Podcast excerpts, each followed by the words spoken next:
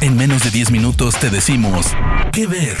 Películas, series, documentales, cortos, stand-ups o shows que recomienda el equipo de Spoiler Time. ¿Qué ver?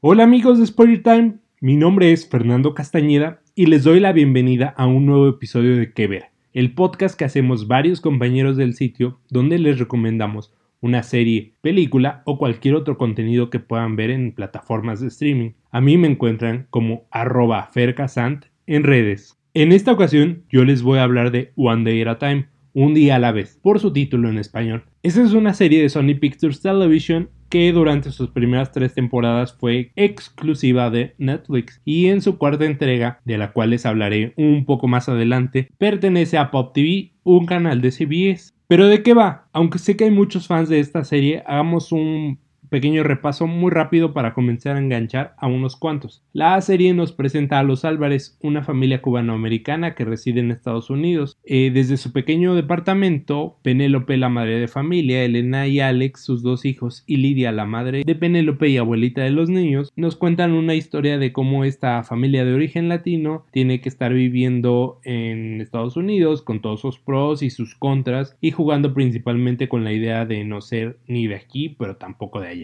Ese es el enfoque principal de la serie, es muy básico y pues muy sencillo porque es una serie fácil de engancharse, en primera porque se trata de una familia y para bien o para mal todos somos parte de una y a todos nos toca lidiar con ella. En segunda, porque los temas que tocan son los que muchos hemos vivido, estamos por vivir o sabemos de alguien que ya los vivió. Y en tercera, y es donde tiene su punto más fuerte la historia, es tocar ciertas temáticas tabú dentro del seno familiar, desde diversas perspectivas que se relacionan mucho con las diferentes generaciones que conviven en este grupo. Temas como la orientación sexual de Elena, el estrés postraumático que tiene Penélope por ser una veterana de guerra, la definición de qué es ser un hombre a través del pequeño Alex, o la añoranza de las raíces de Lidia y cómo ella recuerda el régimen de Fidel Castro que hizo que abandonara su patria.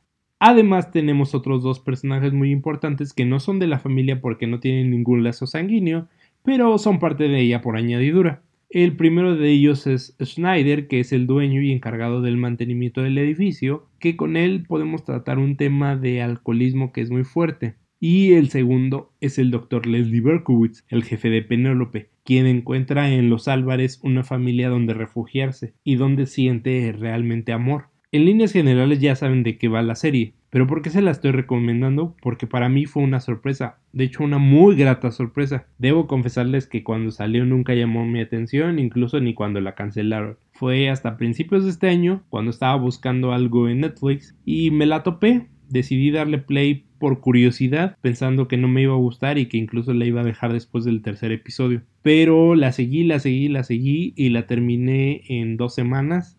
Me encantó y pues por eso es la recomendación de hoy.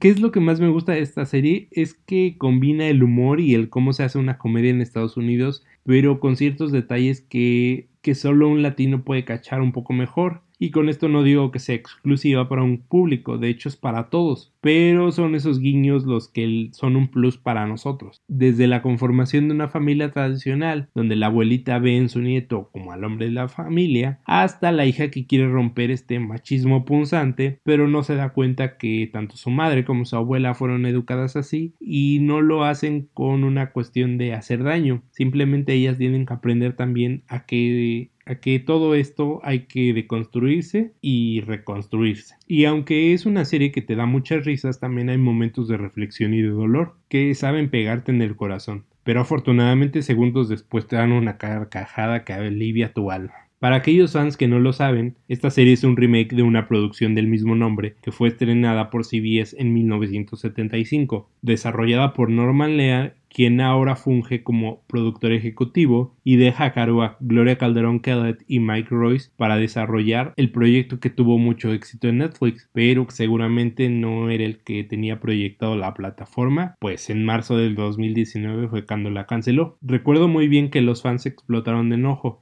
hicieron campañas en redes y la marca pues no echó para atrás su decisión Afortunadamente y como les dije en un principio es una serie de Sony y tenía la posibilidad de venderla a otro canal. Fue en junio, tres meses después, que Pop TV la renovó para una cuarta temporada. Si un error cometió Netflix fue cancelarla porque su cuarta temporada es una joya una joya absoluta. Eh, maduró como nunca la serie y eso también se debe a que ahora se pueden hablar de otros problemas, viendo que Elena y Alex ya no son niños, y tocar temas un poco más maduros, pero con el humor de siempre. Creo yo que la cuarta temporada es la mejor de todas, sin temor a equivocarme. ¿Dónde verla? Es ahí lo malo, no hay plataforma para Latinoamérica, al menos que tengan una cuenta de iTunes Estados Unidos y la puedan seguir por ahí. Yo espero que algún canal obtenga sus derechos y la transmita. Incluso me aventuro a pensar que el mismo Netflix pueda comprar los derechos de transmisión porque imagino yo que son mucho más baratos que meterle dinero para producir.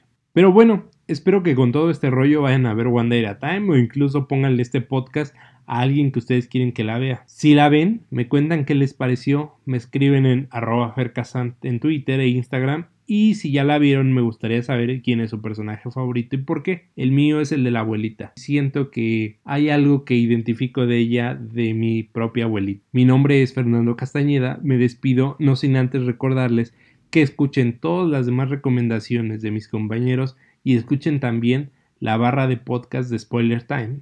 Hasta la próxima. De parte del equipo de Spoiler Time. Esperamos que te haya gustado esta recomendación. Nos escuchamos a la próxima. ¿Qué ver?